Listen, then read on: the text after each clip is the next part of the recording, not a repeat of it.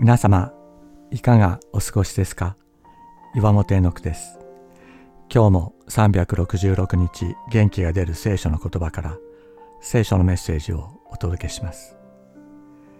6月13日キリストで上書きされる。キリスト教をキリスト道と呼ぶ人たちがいます。キリストを信じるとはキリストが指し示す道を歩むこと。だからです。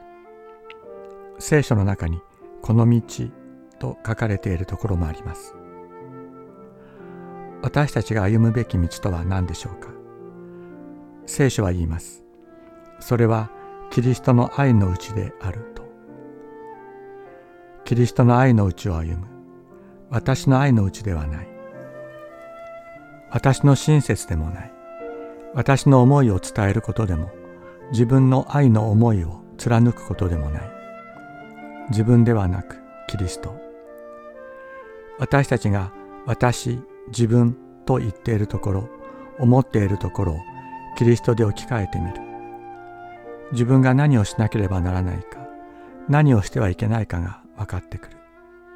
そしてそれ以上にこんな自分をどれほど愛してくださっているのか許してくださっているのかが分かってくる。溢れるように愛を注ぎ満たしてくださる。キリストが溢れるように満たしてくださるから、この愛の中を歩むことができる。自分がキリストで上書きされる。隣人、友人を尊んで生きる者へと作り変えられていくだろう。いつかキリストを映す者に変えられていくだろう。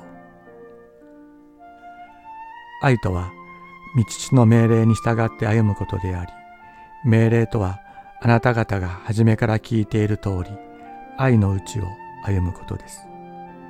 ヨハネの手紙第2、6節